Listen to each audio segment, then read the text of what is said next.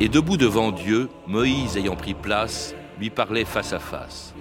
Que vous ai-je donc fait pour être votre élu? Alfred de Vigny. «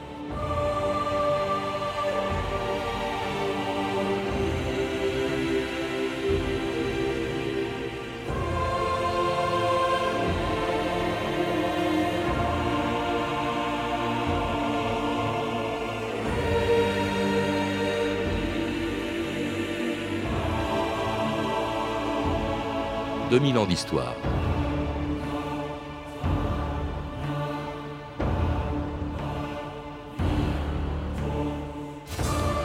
Qu'ils soient juifs, chrétiens ou musulmans, les croyants des trois plus grandes religions monothéistes du monde connaissent tous cette histoire.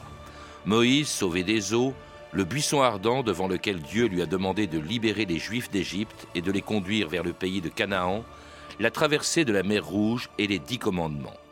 Mais si on ignore à quelle époque exactement Moïse a vécu, et si on se demande même encore s'il a vraiment existé, son histoire est écrite par lui-même dans le Pentateuque, les cinq premiers livres de la Bible que les Juifs appellent la Torah. Moïse y raconte sa vie depuis sa naissance en Égypte, à l'époque où un pharaon avait décidé de tuer tous les garçons nouveau-nés des Juifs, et comment sa mère l'avait sauvé en l'abandonnant dans un panier qu'elle avait déposé sur le Nil où se baignait la fille du pharaon. Qu'as-tu trouvé? Une réponse à mes prières pour avoir un fils. Ton mari est dans le royaume des morts. Il a demandé au Dieu du Nil de m'envoyer ce bel enfant. Connais-tu la provenance de cette étoffe? C'est celle d'un esclave hébreu, d'un lévite. Cet enfant a été confié au fleuve pour être soustrait à son fatal destin. Je suis la fille du Pharaon. Et voici mon fils. Il sera la gloire de l'Égypte, mon fils. Et sa puissance en parole et en action. Les rois s'inclineront devant toi. Ton nom survivra aux pyramides elles-mêmes. Et parce que je t'ai sauvé des eaux, je t'appellerai Moïse. Moïse.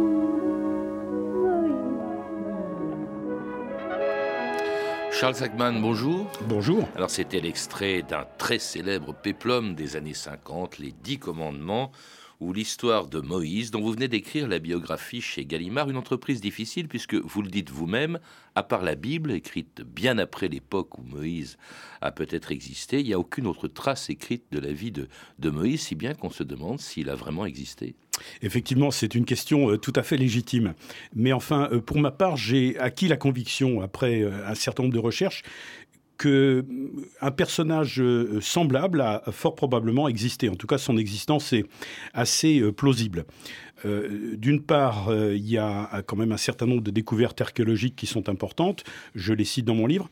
Euh, deux villes en particulier qui sont citées dans la Bible comme ayant été construites par les esclaves hébreux, à savoir la ville de Pithom et la ville de Ramsès. Eh bien, ces deux villes ont été identifiées en Égypte avec les noms proches des noms bibliques. Pithom, à savoir Père Atum, qui est la demeure du dieu Atum, et Ramsès, qui est Pi Ramsès, mmh. à savoir la demeure de Ramsès. Oui, mais sur ces euh, bas-reliefs, sur ces fresques qu'ont laissées les Égyptiens et dans lesquelles ils racontent leur histoire, le, euh, mot, le nom de Moïse n'apparaît pas, même pas d'ailleurs celui des Hébreux qui vivaient en Égypte. Ça, c'est une réalité. Absolument. Mais euh, je dirais que enfin, tout visiteur en, en Égypte voit sur la façade des temples un certain nombre de zones qui sont martelées, qui sont effacées. on sait que les Égyptiens de l'Antiquité avaient l'habitude euh, d'effacer les ou de marteler ou de détruire les visages, par exemple, de leurs euh, de leurs rivaux ou des personnages qui étaient un petit peu euh, qui étaient un petit peu gênants ou non désirés, etc. Donc, après tout, on peut supposer que ce qui concerne les Hébreux, ce qui concerne Moïse a été effacé. Mais surtout, à partir du moment où la Bible raconte une histoire euh, si vous voulez, gênante pour les Égyptiens, à savoir voici une masse d'esclaves euh, démunis de tout, qui finit par échapper au pouvoir. Euh, comment voulez-vous que les Égyptiens écrivent cette, cette histoire? Oui, mais justement, Charles Seckman, vous parlez d'esclaves. Or, pour beaucoup d'égyptologues, et non des moindres, je pense à Christiane Desroches-Noblecourt, il n'y a jamais eu d'esclaves en Égypte.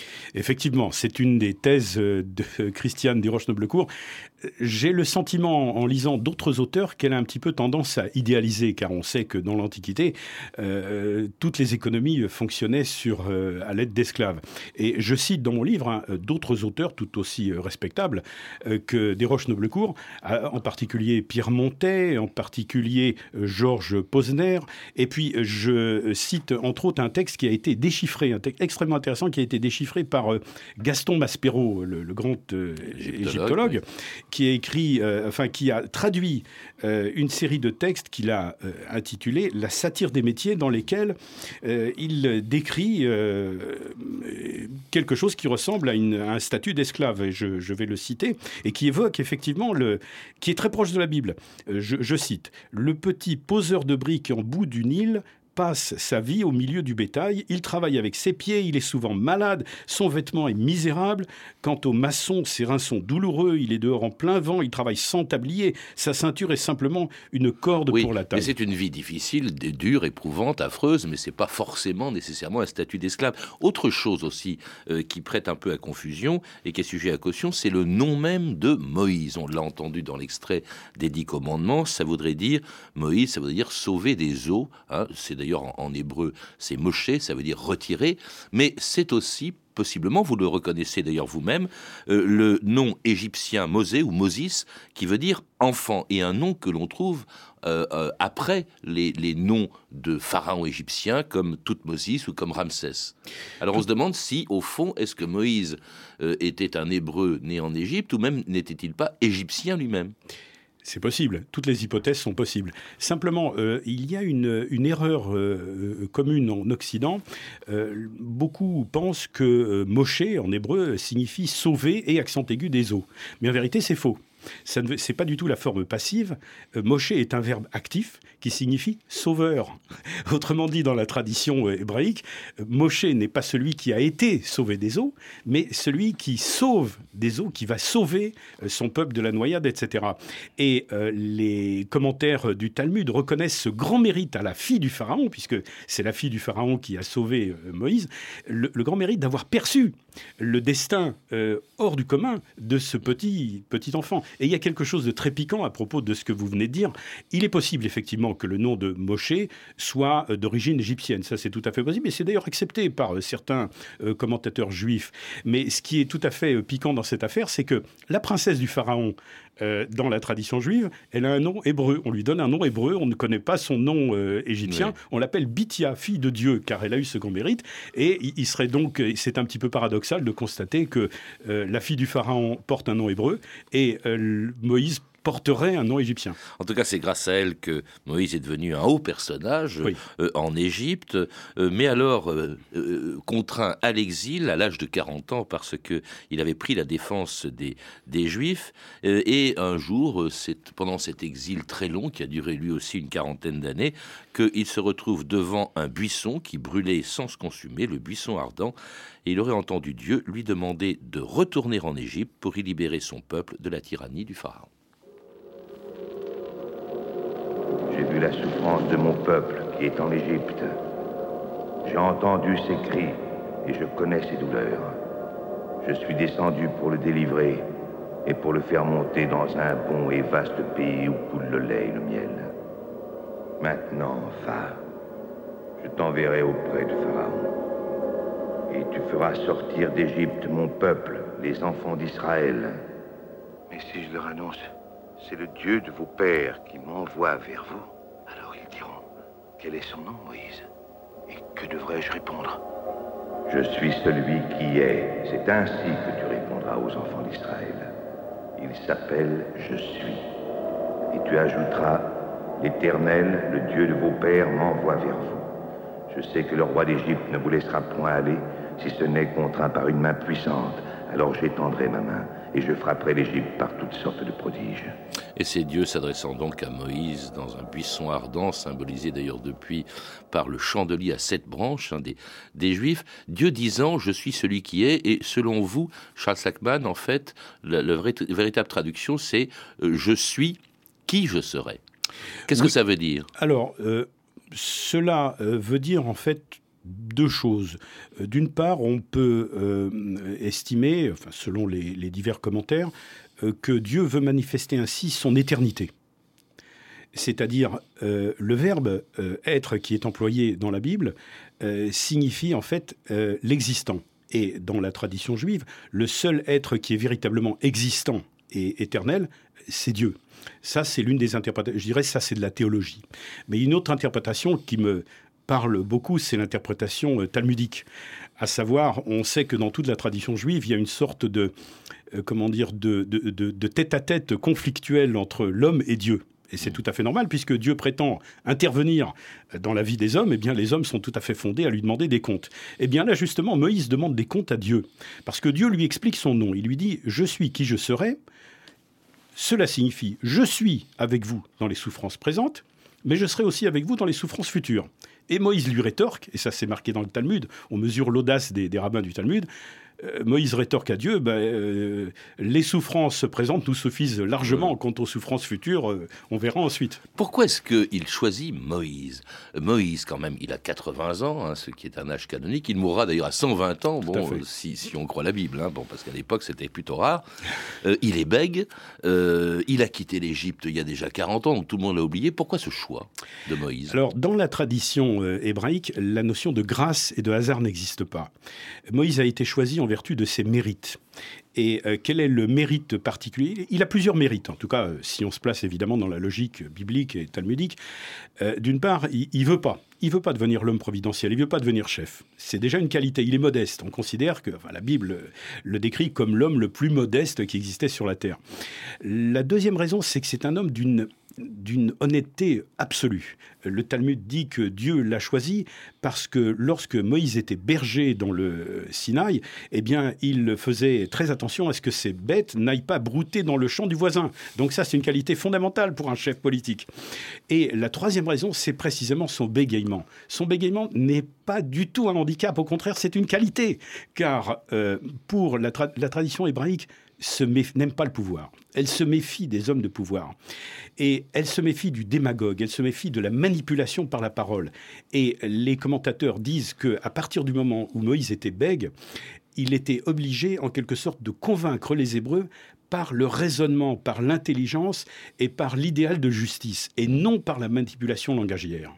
Belle leçon hein, de, pouvoir. en effet. Alors, il retourne en Égypte, il inflige Dieu inflige d'ailleurs des euh, les fameuses dix plaies d'Égypte, alors qui sont épouvantables. Hein. Euh, il transforme le Nil en sang. Euh, tout ça pour imposer au pharaon le départ des Juifs. Il envoie des invasions de grenouilles, de sauterelles, une épidémie de peste, une pluie de grêle, la famine. Tout ça aurait dû laisser des traces. Or, il y en a encore une fois aucune de ces, des traces de ces cataclysmes qu'aurait vécu l'Égypte du temps de Moïse. Alors, il y a quand même un document qui est assez intéressant, c'est le papyrus Hippoware. C'est un papyrus qui a été euh, déchiffré au début du euh, siècle, je crois, et qui décrit effectivement une série de, catastrophes euh, qui évoquent, qui pourraient évoquer en tout cas les dix plaies, à savoir le Nil devient rouge de sang, les cieux sont enténébrés, il y a des invasions de sauterelles, etc. Mais enfin, sur le plan chronologique, ça correspond pas véritablement à la chronologie mmh. biblique, mais encore une fois, tout ça, ce sont des hypothèses. Par contre, certains, certains égyptologues euh, et certains savants comme Gardiner ont, euh, en étudiant les dix plaies, on, euh, ont tiré la conclusion que ça correspondait à des catastrophes relativement euh, fréquentes en Égypte, comme des, sauterelles, comme des poissons morts, comme les cieux ténébrés, par exemple. On a également évoqué l'hypothèse de l'explosion de Santorin, l'explosion de Santorin qui aurait provoqué un gigantesque tsunami qui aurait euh, enténébré le, ciel par une colonne de, magma, etc. etc. on a retrouvé d'ailleurs, il y a des savants, je, je le cite dans mon, dans mon livre, il y a des savants qui ont retrouvé des cendres de Santorin dans le delta du Nil. Alors, dernier, dernière plaie, hein, la mort de tous les nouveau-nés d'Égypte, qui est à l'origine d'ailleurs de la fête la plus importante des Juifs et plus tard des chrétiens. C'est la dernière plaie. Dans quatre jours maintenant, la nuit du quatorzième jour de ce mois, le destructeur entrera dans toutes les maisons d'Égypte et il frappera tous les premiers-nés. Et nos premiers-nés, Moïse Eux aussi Tu ne dois pas avoir peur. Nous avons un secret. Égorgez l'agneau maintenant et priez l'Éternel. Immolez l'agneau en l'honneur de l'Éternel. Et devant chaque porte, tracez une marque de son sang. Ce sera le signe. On l'appellera la Pâque de l'Éternel. jusqu'au matin que personne ne bouge. L'Éternel va passer. Cette fête en l'honneur de l'Éternel est une cérémonie qui doit nous rappeler qui nous sommes et ce que nous sommes. Nous mangerons l'agneau en offrande à l'Éternel, car il a passé par-dessus nos maisons et il n'a pas permis aux destructeurs d'entrer dans nos maisons pour frapper. Vous observerez cela comme une loi et vous la célébrerez jusqu'à perpétuité, vous et vos enfants. Cela va être terrible. Et cette célébration, c'est tout simplement la Pâque que commémorent les Juifs euh, et puis plus tard les, les chrétiens. La Pâque, c'est-à-dire la Pessa, c'est-à-dire le passage. En fait, c'est cette façon d'échapper au châtiment divin qui prévoyait que tous les premiers-nés d'Égypte seraient euh, tués, que pour empêcher Dieu de passer chez eux, eh bien, on mettait ce signe avec le sang d'un agneau. Pourquoi un agneau, d'ailleurs, euh, Charles Sackman? Alors ça, c'est une sorte de, provocation, finalement, euh, de la part de Moïse. C'est-à-dire que l'agneau était un animal, d'après les archéologues, c'est confirmé par l'égyptologie, l'agneau était un animal révéré en Égypte, un animal sacré. Et ça me fait penser un petit peu à la situation de, de la décolonisation.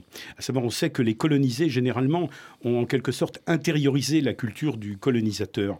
Eh bien, j'ai le sentiment que pour les Hébreux en Égypte, c'était un petit peu la même chose. La Bible le dit d'ailleurs, la Bible et les commentaires le disent. Les, Hébreux, dans une première période, avant l'esclavage, étaient devenus, étaient fascinés par la civilisation égyptienne. Et il y a de quoi, car c'était une civilisation extrêmement brillante. Et ils avaient adopté euh, le polythéisme égyptien. Euh, les multiples divinités, etc. Et ce que Moïse a voulu faire, à supposer que cette histoire a été euh, réelle, ce qu'il a voulu faire, c'est extirper de la tête des Hébreux euh, l'espèce de révérence, de posture révérentielle à l'égard des dieux égyptiens. Et il leur a dit donc, eh bien, justement, puisque euh, cet agneau est révéré par les Égyptiens, est une idole, vous allez l'égorger, vous allez le manger au vu et au su. C'est une sorte de libération dans la tête avant la libération politique. Oui, alors une libération qui se fait dans la précipitation, c'est aussi l'origine du pain azim qui n'a pas le temps de lever et qui sert aujourd'hui d'hostie, par exemple, pour la communion des chrétiens. C'est la circoncision, encore qu'elle est, elle est antérieure. Mais euh, à cette occasion, Moïse l'aurait, euh, en aurait restauré la pratique.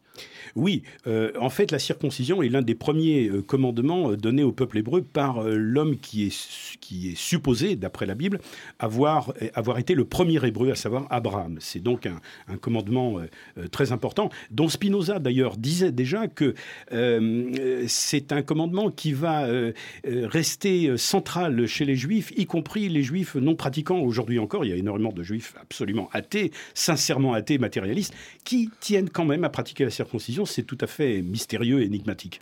En tout cas, après la Pâque, justement, il quitte l'Égypte. Alors, il y a cet épisode de la traversée de la mer Rouge, dont il n'y a pas de trace. On ne sait même pas si c'est la mer Rouge. Vous évoquez peut-être aussi une conséquence de l'explosion du volcan de Santorin. Euh, et puis, euh, il y a les miracles aussi dans le désert. Et enfin, euh, le fameux, la fameuse montée de Moïse sur le mont Sinaï, sur lequel Dieu lui donne donc les lois, les dix commandements que devront respecter son peuple. Ne prendras pas le nom de l'Éternel, ton Dieu Du jour du repos pour le sanctifier. Honore ton père et ta mère. Tu ne tueras pas. Tu ne commettras pas d'adultère. Tu ne déroberas pas. Tu ne porteras pas de faux témoignages contre ton prochain. Tu ne convoiteras nulle chose qui appartienne à ton prochain. Écrite du doigt de Dieu. Maintenant, redescends, car ton peuple s'est corrompu. Ces tables de pierre ont reçu l'écriture de Dieu, ces dix commandements.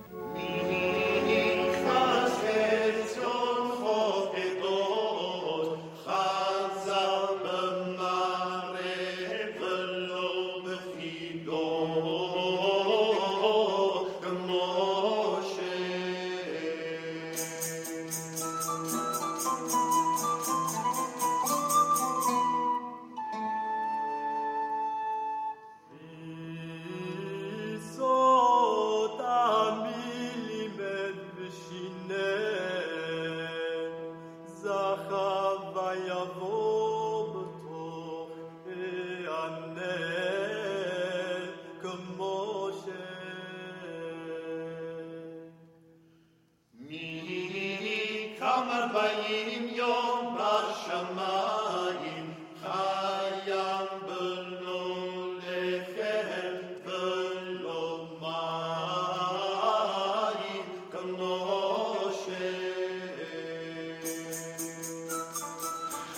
Qui a révélé leurs lois aux multitudes comme Moïse Qui a enseigné mon peuple avec application comme Moïse Qui est monté aux cieux pour 40 jours et vécu sans pain et sans eau comme Moïse? C'était euh, l'éloge de Moïse, un chant juif du Moyen Âge, écrit plus de 2000 ans après euh, l'histoire présumée de, de Moïse, premier législateur de, de l'histoire, disait-on, alors qu'il y en avait eu d'autres avant.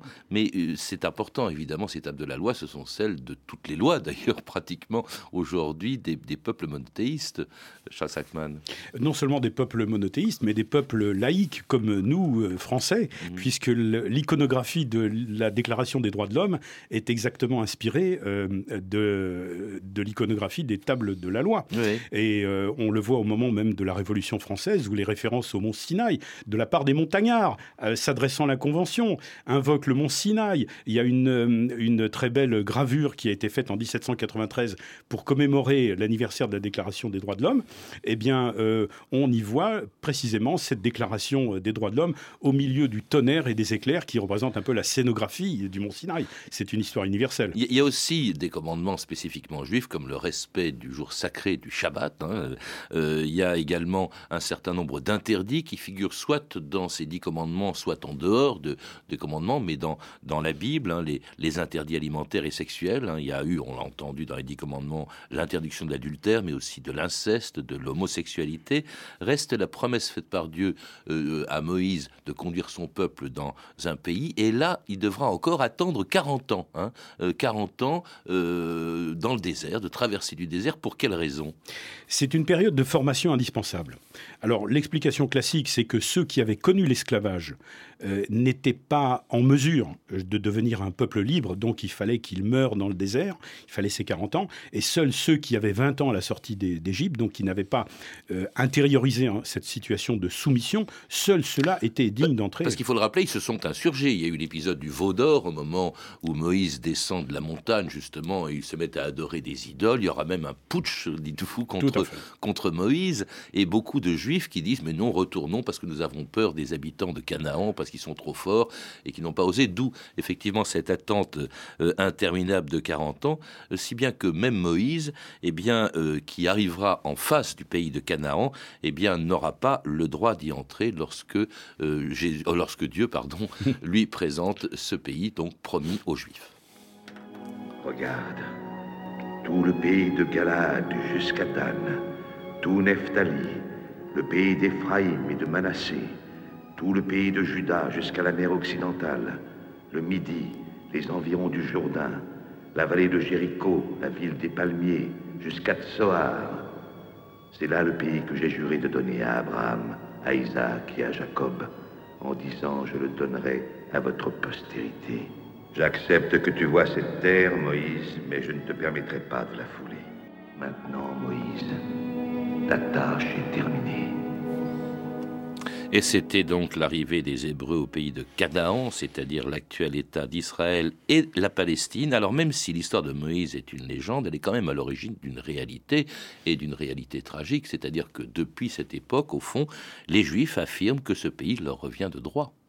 Tout à fait. De toute façon, la présence juive dans ce pays remonte de facto, euh, au moins 3000 ans d'existence, c'est mmh. ce, que les découvertes archéologiques ont montré. Oui, mais euh, entre-temps, quand même, d'autres peuples sont installés. Absolument, absolument. Là, il y a une réalité, comme vous dites, tragique. Et en tout cas, personnellement, euh, je suis euh, de ceux qui estiment qu'il faut partager cette terre entre la mer et le Jourdain en deux États, l'État d'Israël et l'État palestinien. Mais d'autant plus qu'on l'oublie toujours, il apparaît dans la Bible, mais la Bible se prolonge avec le Nouveau Testament. Autrement dit, évidemment, Moïse est reconnu par les chrétiens, mais même il est considéré comme un prophète par l'islam. Oui, il est considéré comme un prophète par l'islam, mais ce sont les Hébreux dans le, euh, dans le Coran qui sont euh, considérés comme des infidèles à Moïse. Autrement dit, les musulmans se considèrent comme plus fidèles à l'héritage de Moïse euh, que les Hébreux. Mais enfin, ça, ce sont leurs conceptions. Mmh. En tout cas, il apparaît, il apparaît dans, dans, le, dans le Coran. il, a, il a une postérité quand même étonnante. Il a inspiré, vous le rappelez, des quantités d'écrivains, de musiciens, de, également de cinéastes. Hein.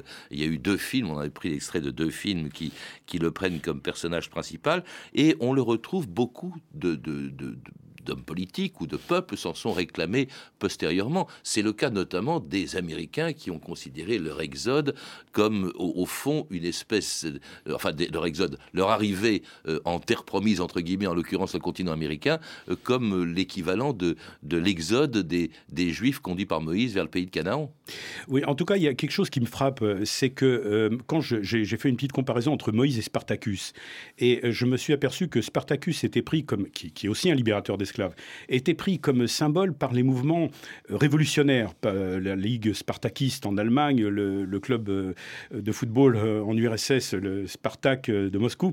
Et alors que Moïse a plutôt été pris comme icône par les mouvements démocratiques et libéraux. Et c'est ça que je trouve extrêmement intéressant. C'est-à-dire que les, fondateurs des États-Unis, Benjamin Franklin, Jefferson, et puis auparavant les penseurs du, libéralisme anglais, libéralisme politique, ont pris Moïse et la Bible comme source d'inspiration euh, Churchill a écrit sur euh, Moïse. Et puis, alors De Gaulle, je ne sais pas s'il a écrit sur Moïse, mais euh, je, je vois une parenté entre ces deux personnages. Euh, il y a quelque chose qui me frappe beaucoup. Euh, Moïse et De Gaulle, pour moi, c'est un peu la même. Il s'est fait chahuter par, par ces personnages quand il a dit ce peuple d'élite sûr de lui est dominateur. ça, c'est une autre, une autre affaire, hein, effectivement. Mais il y a cette notion de, de, si vous voulez, de respect de la loi, de suprématie de la loi et de, de, de rupture aussi. Hein. De Gaulle s'est insurgé contre son milieu d'origine et Moïse aussi.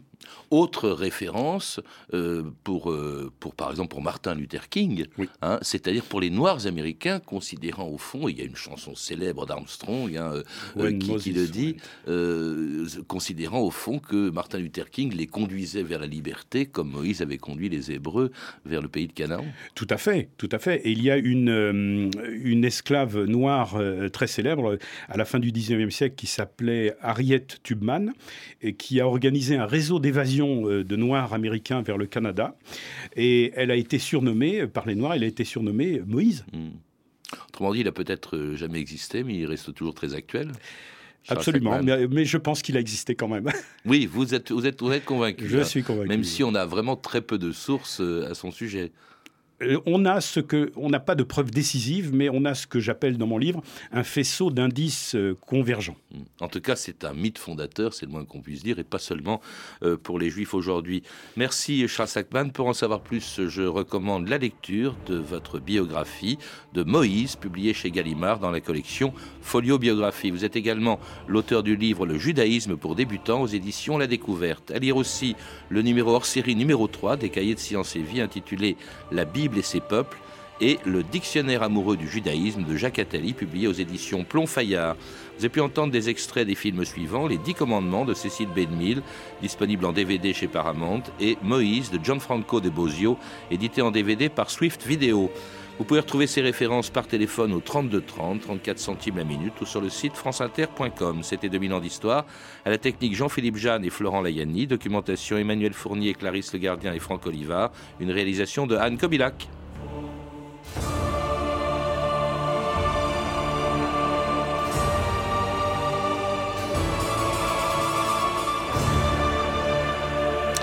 Demain, dans 2000 ans d'histoire, une guerre oubliée, la guerre franco-allemande de 1870.